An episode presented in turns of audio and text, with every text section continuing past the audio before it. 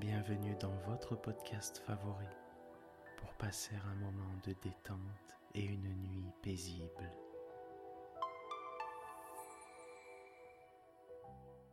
Installez-vous confortablement et profitez chaque soir de votre moment de relaxation avec le podcast Dormir sans souci.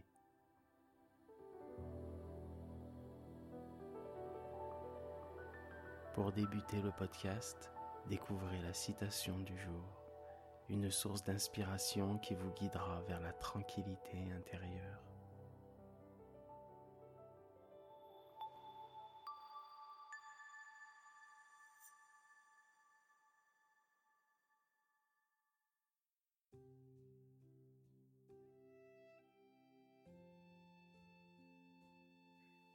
Si vous souhaitez partager une citation qui vous tient à cœur, abonnez-vous et envoyez-nous votre message.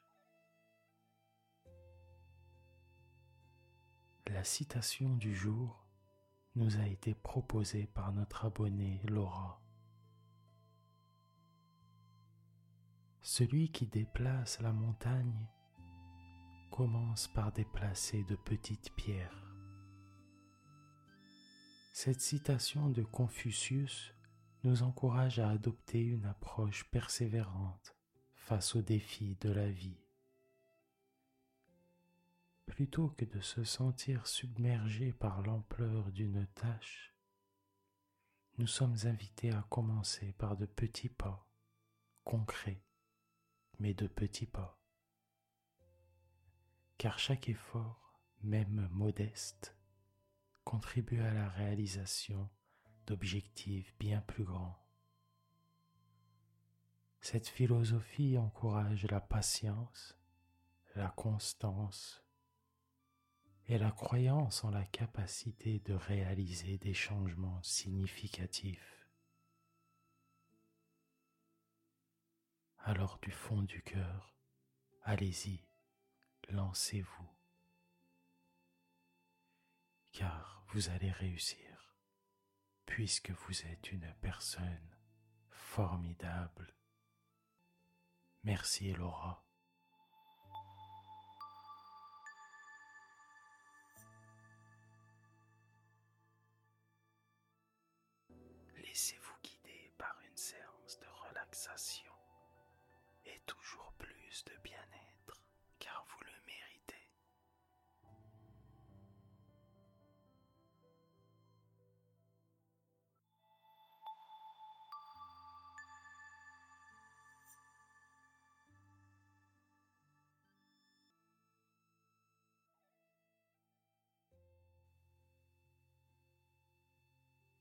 Vous êtes allongé dans le lit.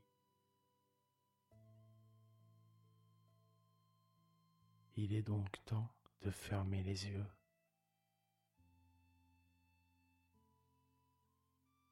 Et de ne porter attention qu'à vous-même.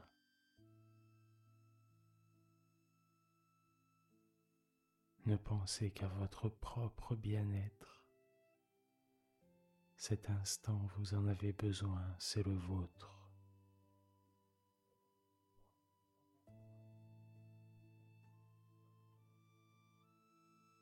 Sentez votre visage se détendre. Desserrez la mâchoire. Relâchez les sourcils. Détendez votre front.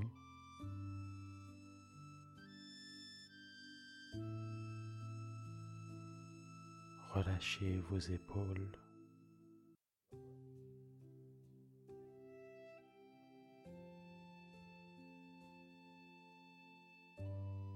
Soyez à l'aise avec votre corps.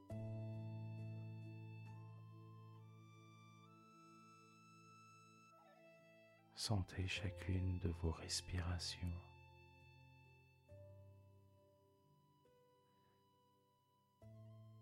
D'ailleurs, chacune de vos respirations est une sorte de lumière qui vient illuminer tout votre corps et votre esprit.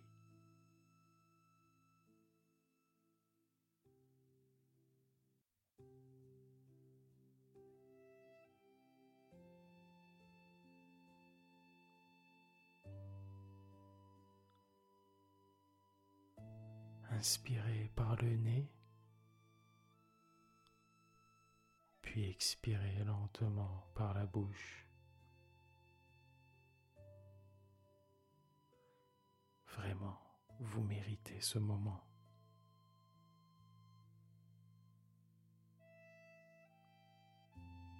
Vous êtes en sécurité, entouré d'amour et de bienveillance. Et cette nuit sera reposante, agréable, réparatrice, car vous le méritez.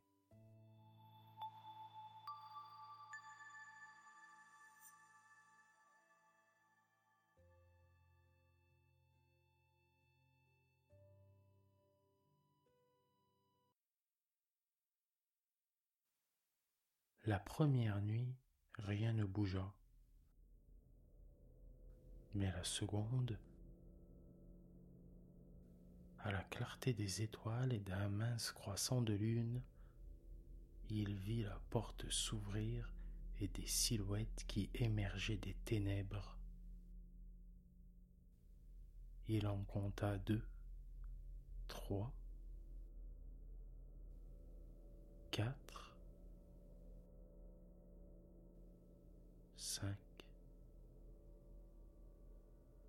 Il lui sembla que ces cinq hommes portaient des fardeaux assez volumineux. Ils coupèrent droit par les champs jusqu'à la route du Havre, et il discerna le bruit d'une automobile qui s'éloignait. Il revint sur ses pas. Il côtoya une grande ferme, mais au détour du chemin qu'il abordait, il n'eut que le temps d'escalader un talus et de se dissimuler derrière des arbres. Des hommes encore passèrent, quatre, cinq, et tous chargés de paquets. Et deux minutes plus tard, une autre automobile gronda. Cette fois, il n'eut pas la force de retourner à son poste, et il rentra se coucher. À son réveil, le garçon d'hôtel lui apporta une lettre. Il la décacheta. C'était la carte de Ganimard. Enfin, s'écria Beautrelet, qui sentait vraiment, après une campagne aussi dure, le besoin d'un secours. Il se précipita les mains tendues. Ganimard les prit le contempla un moment et lui dit Vous êtes un rude type, mon garçon. Ah, fit-il, le hasard m'a servi. Il n'y a pas de hasard avec lui, affirma l'inspecteur qui parlait toujours de Lupin d'un air solennel et sans prononcer son nom. Il s'assit. Alors, nous le tenons? Comme on l'a déjà tenu plus de vingt fois, dit Beautrelet en riant. Oui, mais aujourd'hui. Aujourd'hui, en effet, le cas diffère. Nous connaissons sa retraite, son château fort, ce qui fait, somme toute, que Lupin est Lupin. Il peut s'échapper, l'aiguille d'Étretat ne le peut pas. Pourquoi supposez-vous qu'il s'échappera? demanda Ganimard inquiet. Pourquoi? Pourquoi supposez-vous qu'il ait besoin de s'échapper? répondit Beautrelet. Rien ne prouve qu'il soit dans l'aiguille actuellement. Cette nuit, onze de ses complices en sont sortis. Il était peut-être l'un de ces onze. Ganimard réfléchit. Vous avez raison. L'essentiel, c'est l'aiguille creuse. Pour le reste, espérons que la chance nous favorisera.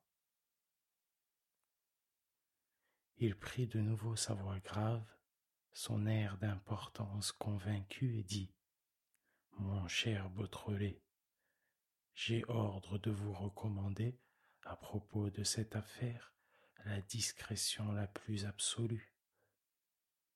Ordre de qui? Fit Beautrelet plaisantant. Du préfet de police Plus haut. Le président du conseil Plus haut. Bigre Ganimard baissa la voix. Beautrelet, j'arrive de l'Élysée. On considère cette affaire comme un secret d'État d'une extrême gravité. Il y a des raisons sérieuses pour que l'on tienne ignorer cette citadelle invisible, des raisons stratégiques surtout. Cela peut devenir un centre de ravitaillement, un magasin de poudre nouvelle, des projectiles récemment inventés. Que sais-je, l'arsenal inconnu de la France. Mais comment espère-t-on garder un tel secret? Jadis, un seul homme le détenait, le roi. Aujourd'hui, nous sommes déjà quelques-uns à le savoir, sans compter la bande à Lupin. Eh bien, quand on ne gagnerait que dix ans, que cinq ans de silence, ces cinq années peuvent être le salut. Mais pour s'emparer de cette citadelle, poursuivit Beautrelet, de ce futur arsenal, il faut bien l'attaquer, il faut bien en déloger Lupin. Et tout cela ne se fait pas sans bruit. Évidemment, on devinera quelque chose, mais on ne saura pas. Et puis quoi, essayons. Soit. Quel est votre plan? En deux mots, voilà. Tout d'abord, vous n'êtes pas Isodore Beautrelet, et il n'est pas non plus question d'Arsène Lupin. Vous êtes et vous restez un gamin d'Étretat, lequel, en flânant, a surpris des individus qui sortaient d'un souterrain. Vous supposez, n'est-ce pas, l'existence d'un escalier qui perce la falaise du haut en bas. Oui, il y en a plusieurs de ces escaliers le long de la côte. Tenez, tout près on m'a signalé en face de Bénouville l'escalier du curé, connu de tous les baigneurs et je ne parle pas des trois ou quatre tunnels destinés aux pêcheurs. Ganimard poursuivit. Donc, la moitié de mes hommes et moi, nous marchons guidés par vous. J'entre seul ou accompagné, ceci est à voir. Toujours est-il que l'attaque a lieu par là. Si Lupin n'est pas dans l'aiguille, nous établissons une souricière, où un jour ou l'autre il se fera pincer.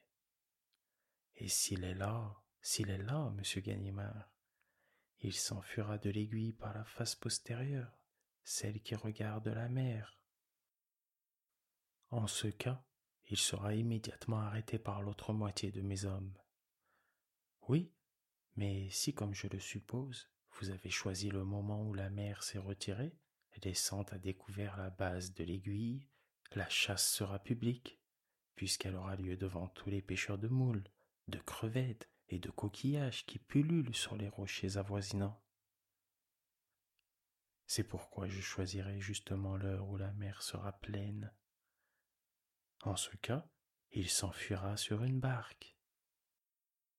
Et comme j'aurai là, moi, une douzaine de barques de pêche, dont chacune sera commandée par un de mes hommes, il sera cueilli.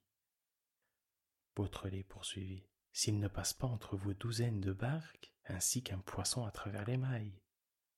Soit, dit l'inspecteur, mais alors je le coule à fond. Fichtre, vous aurez donc des canons? Mon Dieu, oui, il y en a en ce moment des torpilleurs au Havre. Sur un coup de téléphone, il se trouvera à l'heure dite aux environs de l'aiguille. Ce que Lupin sera fier, un torpilleur. Allons, je vois, monsieur Ganimard, que vous avez tout prévu. Il n'y a plus qu'à marcher. Quand donnons-nous l'assaut Demain. La nuit, en plein jour, à marée montante. Sur le coup de dix heures. Parfait, finit Beautrelet. Sous ces apparences de gaieté, Beautrelet cachait une véritable angoisse. Jusqu'au lendemain, il ne dormit pas, agitant tour à tour les plans les plus impraticables. Ganimard l'avait quitté pour se rendre à une dizaine de kilomètres d'Étretat, à Yport, où par prudence il avait donné rendez-vous à ses hommes et où il fréta douze barques de pêche en vue, soi-disant, de sondage le long de la côte. À neuf heures trois quarts, escorté de douze gaillards solides, il rencontrait Isodore au bas du chemin qui monte sur la falaise. À dix heures précises, ils arrivaient devant le pan du mur, et c'était l'instant décisif. Qu'est-ce que tu as donc, Beautrelet? Tu es vert, ricana Ganimard, tutoyant le jeune homme en manière de moquerie. Et toi, monsieur Ganimard riposta Beautrelet, on croirait que ta dernière heure est venue.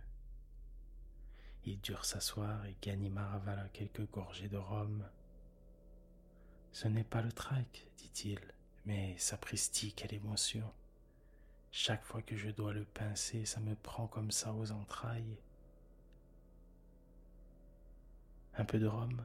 Non. Et si vous restez en route, c'est que je serai mort. Ah, enfin, nous verrons. Et maintenant, ouvrez. Pas de danger d'être vu, hein? Non.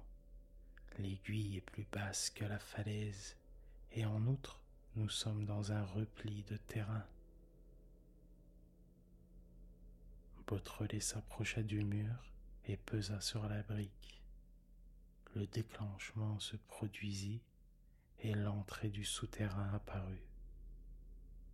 À la lueur des lanternes qu'ils allumèrent, ils virent qu'il était percé en forme de voûte, et que cette voûte, ainsi d'ailleurs que le sol lui-même, était entièrement recouverte de briques. Ils marchèrent pendant quelques secondes, et tout de suite un escalier se présenta. Beautrelet compta quarante-cinq marches, marches en briques mais que l'action lente des pas avait affaissé par le milieu.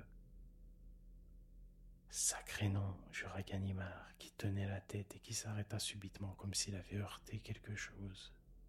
Qu'y a-t-il? Une porte. Bigre, murmura Beautrelet en le regardant. Et pas commode à démolir. Un bloc de fer, cette porte. Nous sommes fichus, dit Ganimard, il n'y a même pas de serrure. Et justement, c'est ce qui me donne de l'espoir, dit Beautrelet. Et pourquoi? Une porte est faite pour s'ouvrir, et si celle-là n'a pas de serrure, c'est qu'il y a un secret pour l'ouvrir.